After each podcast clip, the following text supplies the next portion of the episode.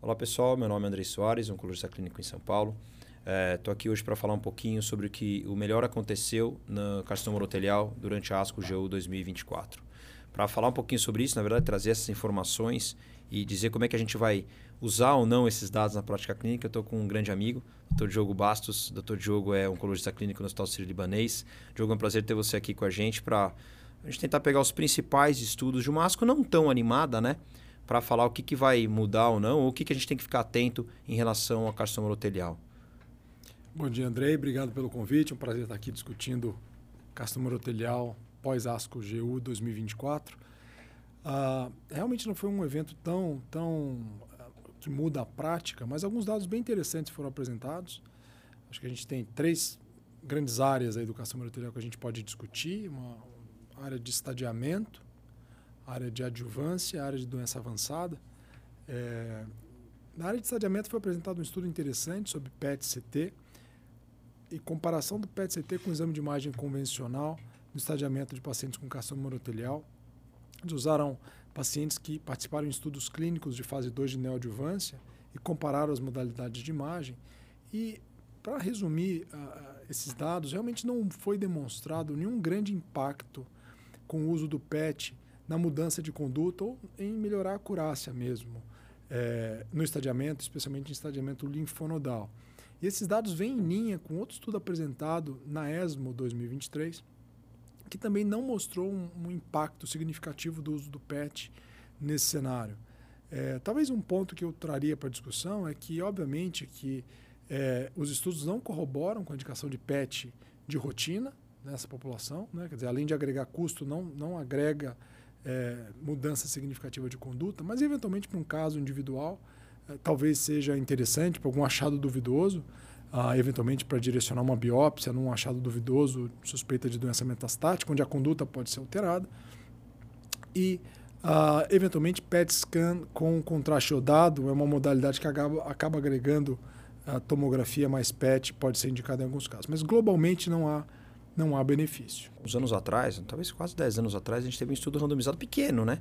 A gente teve um estudo randomizado avaliando o estadiamento de PET versus tomografia nesse cenário, né? E a gente tinha visto que realmente, até para a doença linfonodal, que foi é, é, bem o, o, o, estudo que apresentaram agora na ASCO-GU, né? Foi a avaliação da doença linfonodal, porque, como você bem falou, todos os pacientes faziam neoadjuvância e faziam cirurgia depois. Então, havia uma correlação sobre o achado clínico com achado patológico. É, é, mostrando realmente a superioridade, né? E principalmente a doença à distância. Uh, acho que você pontuou uma coisa muito legal, que é talvez a presença do contraste, não. Então, de repente, um PET é, junto com, com contraste. Tanto que no estudo eles mostraram né, a acurácia, a sensibilidade. A especificidade era bastante alta para os dois metros, mas a sensibilidade aumentava bastante quando a gente fazia os dois exames. Então, potencialmente, um, um PET com contraste talvez melhore esse estadiamento. Mas na, chegando na prática clínica, que você, vamos dizer, você pedia PET numa boa parte das situações, eu acho que PET a gente não fazia sempre, né? mas assim, numa boa parte das situações, vai mudar esse dado para você? Quer dizer, bom, eu cheguei e vi, agora vou pedir menos PET do que eu pedi antes ou não mudou muito? E para quando você pede? Olha, na minha prática, quer dizer, eu de fato não usava PET de rotina, né? É, em, em doença mais avançada, tumores grandes, eventualmente até linfonodo na tomografia, a minha tendência é pedir PET, porque eu tenho uma parcela desses pacientes que podem ter doença metastática, eventualmente muda a conduta significativamente, principalmente metástase óssea.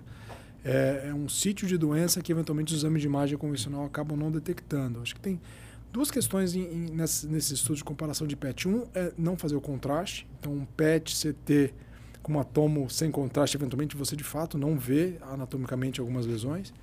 O segundo ponto que a maior parte dos PETs e aí, eu, realmente eu não vi se eles apresentaram esse detalhe, acredito que não, usa uma tomografia de baixa qualidade, né? Então você está você tá comparando uma tomografia de tórax abdômen pélvico com contraste de alta qualidade com um PET em que você tem um dado metabólico, mas a, a, a imagem é ruim, né? Então provavelmente são, são aquelas tomografias ruins de PET e tudo. Que não é a nossa realidade, né? Hoje centros de referência fazem PET contrastado e PET com tomografia dedicada de pulmão, é uma imagem muito melhor. Então, na prática, eu ainda acho que existe espaço em casos selecionados, mas não para todos os pacientes. é, eu acho que meu último ponto nesse estudo para a gente passar para o próximo, é que também tem uma realidade, né? Ali foram feitos em centros de alta excelência, onde o leitor da tomografia é um cara muito bom, com muita experiência. E às vezes no Brasil a gente não consegue replicar isso. Então, claro, lá no Sírio não tenho dúvida, o pessoal da tomografia, a gente conhece, o pessoal é exímio leitor de exame de imagem. Talvez isso não seja uma realidade em todo o Brasil. Eventualmente a gente sabe que para esses pacientes o PET acaba sendo mais fácil porque talvez a dificuldade de você realmente ter alguém com experiência ou não. Então acho que esse é um ponto importante, a gente não pode abandonar completamente o PET, mas também acho que a gente não pode achar que é a solução para todos os problemas. Acho que esse foi um, um, ponto que a gente pode trazer desses, principalmente os dois estudos da ESMO, o PET Muse e, e, o apresentado no ASCO Geo esse ano. Próximo desse cenário, acho que talvez, não sei se o, uh, uh, o dado que achei tão sexy assim, a gente vai debater isso aqui. Mas acho que o mais importante urotelial foi mais um estudo em relação à adjuvância com imunoterapia. Então, o estudo embaçador, ele, é, assim como o estudo uh, em Vigor 010 e o estudo Checkmate 274, avaliou o papel de uma imunoterapia. Nesse estudo aqui, a gente está falando do pembrolizumab é, é, como terapia adjuvante. Então, de novo, lembrando, o desenho muito semelhante dos três, dos três estudos. Basicamente, eram pacientes que faziam quimioterapia neoadjuvante, predominantemente pacientes com tumores uh, uroteliais, né, células transicionais, que faziam quimioterapia neoadjuvante e ficavam com doença residual, YPT2, YPN1. No caso do ambassador, pacientes com margem cirúrgica positiva era considerado. Se a gente for olhar, até, até fui rever esse detalhe ontem, 2,5%. Então, praticamente, é, é, esse paciente é, não, não se perfaz muito, né? A gente está falando dos mesmos pacientes ou pacientes que não fizeram quimioterapia neoadjuvante, mas tinham tumores PT3 ou maiores, ou aquela grande dúvida que eu quero discutir com você, aquele paciente que recusa-se a fazer ou não pode fazer é, é, cisplatina. Para receber pembrolizumab ou observação, aqui é um detalhe diferente do 274, que era placebo controlado, mas parecido com o Invigor 010, que era observação. E o que a gente viu nesse estudo é que para um dos endpoints primários, que era sobrevida livre de, re de recidiva, houve um benefício numericamente muito parecido. É, Hazard ratio muito parecido, numericamente um pouquinho diferente, né? Quando a gente vê um número exato de mês um pouquinho maior no embaçador. Sem sobrevida global, ainda aparentemente sem número de eventos, teve uma dificuldade porque foi interrompido precocemente pela aprovação do nível e tal. Mas como é que foi sua, sua impressão depois eu tentar colocar aqui um pouco o, o que, que foi o estudo? O que, que isso traz para a gente? Reforça a indicação de imuno nesse cenário? Acha que é importante, é diferente? Nível, pembro? É, é, para quem é o paciente que a gente vai usar isso? Bom, de fato, um estudo, acho que um estudo interessante por alguns motivos. Primeiro, que desses três estudos, é um estudo que não foi é, conduzido pela indústria farmacêutica, um estudo do intergrupo americano, da Alliance. Então, obviamente que. eu discuti esse estudo no dia seguinte com a, com a Andrea Polo, que foi a apresentadora, e eles encontraram muitas dificuldades, né? Por ser um estudo que o braço é, controle foi observação, quando uh, o nível foi disponível como tratamento adjuvante, principalmente foi apresentado, muitos pacientes que eram randomizados para o braço observação retiravam o, o, o, consentimento informado e iam usar nível uh, adjuvante. Então, é, inclusive, ela reforçou isso na apresentação. O número de pacientes censurados nessas análises foi muito maior no braço observação, quase um quarto dos pacientes, versus no braço tratamento. Então, eles tiveram dificuldades, obviamente, mas felizmente conseguiram fazer análise estatística e, e terminar o estudo. Em última análise, é um estudo positivo para o desfecho primário de sobrevida livre de doença. Houve um ganho significativo com a, com a administração de pembrolizumab por um ano versus observação. É, você pontuou bem, os pacientes incluídos é, não é uma corte totalmente homogênea. Você tem os pacientes que foram submetidos a quimioadjuvante, que tinham doença músculo invasiva residual. Essa população, na minha opinião, seja T2, T3 ou N positivo residual pós-químio é a população de mais risco de recidiva. Esses pacientes, em geral, têm doença mais resistente à quimioterapia e que, na prática, se forem elegíveis à imunoterapia, acho que são os principais pacientes que eu indicaria hoje. É, mas a gente também tem os pacientes que ou recusaram químio ou uh, não puderam fazer por questões de função renal. E aí, de novo, esses pacientes que não podem fazer no pré, provavelmente eles continuam sem ter indicação de fazer no pós. E é uma população que eu diria que, na ausência de outros dados, a gente tem que discutir prós e contras, porque de fato existe um benefício de sobrevida livre de doença. O benefício em sobrevida global não foi demonstrado. E na prática o que a gente tem são dois estudos demonstrando ganho é, em recidiva, um estudo que não mostra ganho nenhum em recidiva, e nenhum dado em sobrevida global o que se argumenta é que o, o segmento ainda é precoce, mas o carcinoma urotelial não é uma doença que a gente demora a ter, a ter evento. Então, eu espero que no futuro próximo a gente tenha esses dados e, e claro que o dado de sobrevida global vai ser determinante para a gente usar ou não. Um ponto que eu vejo bastante interessante, primeiro são os estudos agora buscando refinar a inclusão de pacientes de mais risco, com uso de biópsia líquida, ctDNA, etc. Agora, dos três estudos, o que me chamou muito a atenção, que é interessante o dado, tudo bem que a análise de subgrupo, são para os pacientes com carcinoma urotelial de trato superior.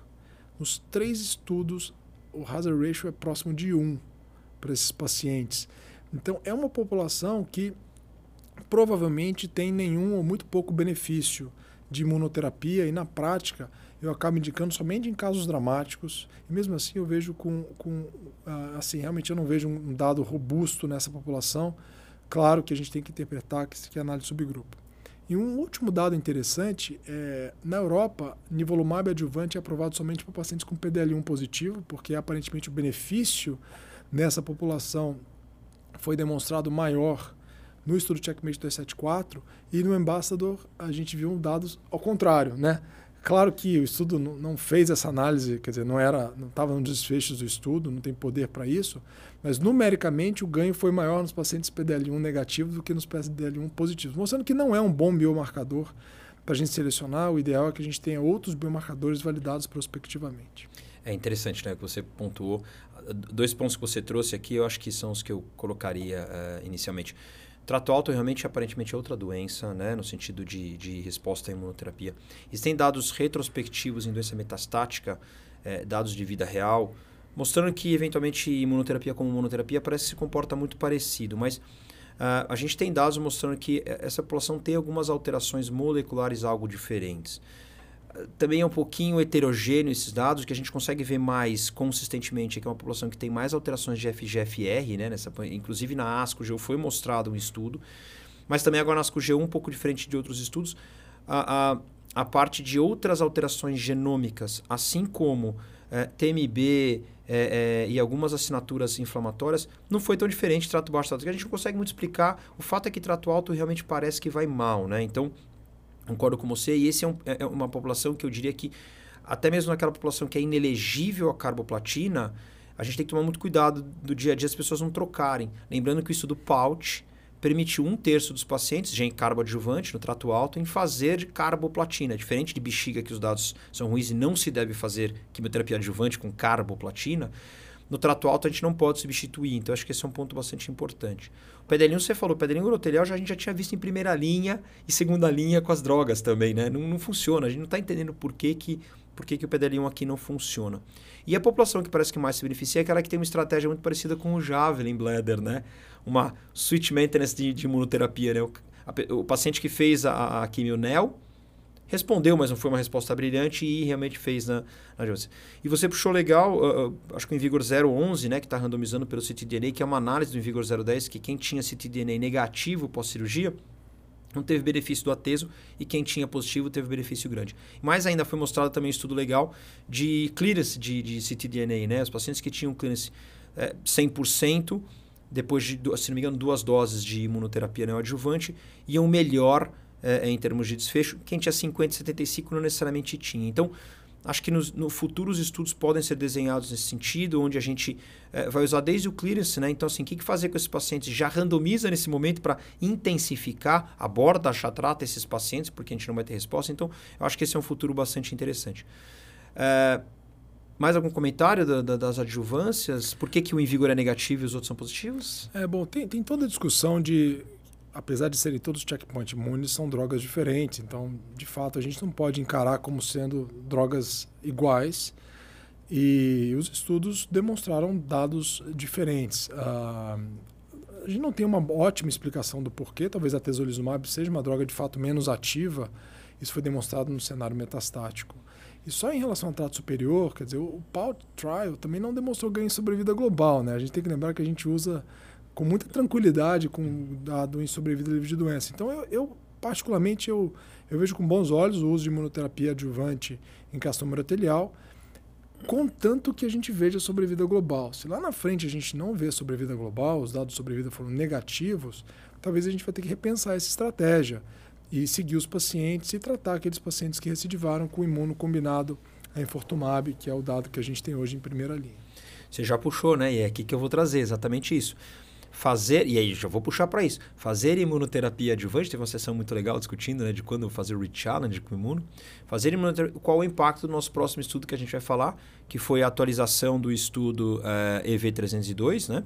É, como você bem colocou, primeira linha de carcinoma endotelial, é, o primeiro estudo que bateu quimioterapia baseada em platina na comparação direta e o esquema, na verdade, livre de quimioterapia diretamente, se a gente for, for falar, mas não é tão livre de quimioterapia, é um ADC que tem seu, é, sua toxicidade, inclusive, bastante importante. O que, que a gente viu de atualização do estudo Pembreve versus Gemplatina? Bom, então na verdade, de fato foi apresentado, foram apresentados dados de atualização e análise subgrupo do estudo EV302, que como todo mundo sabe, é um estudo que um estudo randomizado de fase 3 que comparou enfortumab vedotin com pembrolizumab versus quimioterapia tradicional. Foi apresentado na ESMO 2023, sessão plenária com um grande benefício, é, um esquema altamente ativo com taxa de resposta de quase 70%, sobrevida global passando de 30 meses. De fato, foi muito superior à químio. E nesse estudo foi então feita uma análise de subgrupo, onde eles avaliaram subgrupos clássicos e tradicionais, com base em sítio de doença principalmente. E o que se demonstrou basicamente foi que essa combinação ela é superior à quimioterapia convencional basicamente em todos os subgrupos. E isso foi apresentado de forma gráfica, sem nenhuma surpresa. Então, corrobora que de fato o melhor esquema que a gente tem hoje, baseado em evidência para uso em primeira linha, é pembrolizumab associado a enfortumab vedotin independente das características do paciente, ou seja, independente se tem doença hepática, doença óssea, independente de a expressão de PDL1, etc. Então, agora em relação ao impacto, André, que você perguntou, qual é o impacto da adjuvância? Difícil dizer. Ah, obviamente, se o paciente está em adjuvância com pembrolizumab e ele progride, esse não é um paciente que a gente vai manter pembrolizumab e associar infortumab. Embora a gente não tenha dado, não, não, enfim, outros estudos já mostraram que não faz tanto sentido. Uma doença que é refratária à imunoterapia, você manter a imunoterapia, né? ainda mais manter a mesma imuno. Ah, então pode haver algum impacto, ah, mas ah, no final da, das contas, o que a gente vai ter que ver é o dado de sobrevida global dos estudos de adjuvância. Se de fato com o imunoadjuvante a gente cura mais pacientes com doença músculo invasiva, de fato a gente vai usar. Né? Quer dizer, é uma doença letal. É, e um outro ponto é se, com mais dados de segmento do, dos estudos, principalmente do EV302, é se a gente está curando mais pacientes metastáticos. Porque, em última análise, se os dados de adjuvância não demonstram ganho em sobrevida, é, talvez de fato a gente não precise dar adjuvância. Talvez a gente aguarde e use um melhor esquema de primeira linha é, assim que o paciente progredir. Então, realmente, dados muito interessantes. Mas, como sempre, a gente sempre precisa de mais dado e mais segmento. Até porque fizeram uma comparação com a Corticar, né, do PMBV, mostrando que ali 20, 30% dos pacientes com longo prazo de resposta, bem que você está falando, a gente vê isso em outros, outros tumores. Mas eu não tenho como deixar de falar, né? A gente vê atualização, a gente acha que toda novidade é legal, é sexy, e é. é realmente o dado do EV302, ele é impressionante. Mas a gente pode dizer, aposentei, pronto, eu não faço mais avelumab de manutenção, a partir de agora todos os pacientes, eles são pacientes elegíveis ao PEMBREV. É isso que a gente pode dizer? Ou não? É, eu acho que tem espaço para químio seguido de avelumab, ou eventualmente, existe algum paciente, claro, não aquele inelegível a nada, existe algum paciente que você faria imuno, monoterapia? É interessante, eu estou com um paciente agora que eu estou fazendo só químio. Ele é um paciente que tem miastenia graves, e tem uma preocupação grande de, de uma piora imunomediada com os de imuno. Então, tem aquela população que... Mas esse é um paciente que não vai entrar no que eu te perguntei, que eu te coloquei aqui numa, numa encruzilhada. Porque esse você já está discutindo a imuno como um todo, né? Então, Sim. não vai para manutenção, não vai para a primeira linha e tal. Mas aquele paciente que tem condição de receber imunoterapia, existe um, uma população? Ou você acha que não, a gente muda a conduta e não... Veja, é, primeiro é a questão de acesso, tá? Embora a imunoterapia também tenha limitação de acesso, é, Infortumab imuno é um esquema mais caro, então tem toda uma questão de custo. É, na minha opinião, se o paciente, na minha opinião, o paciente que é elegível a químio, ele é elegível a Infortumab, com algumas exceções, né?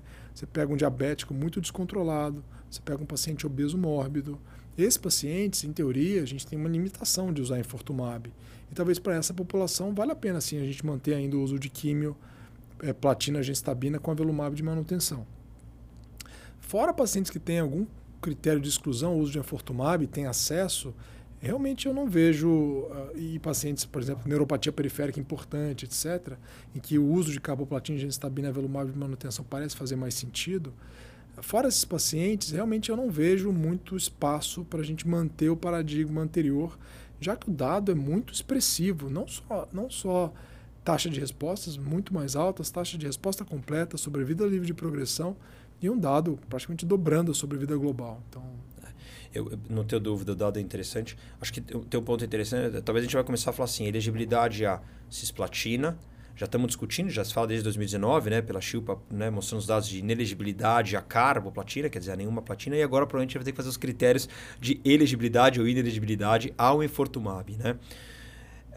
Mas eu não estou 100% convencido. Eu estou bastante convencido, mas não 100%. Eu acho que existe uma população ainda com baixo volume de doença, doença linfonodal exclusiva, é, é, paciente, claro, assintomático. Acho que essa população ainda a gente pode pensar em fazer algo desintensificado, porque a imunoterapia é fácil, mas o infortumab não é uma droga fácil. Tá? A gente está começando a utilizar, já faz um tempo que a gente está utilizando em, em, terceira linha, assim por diante.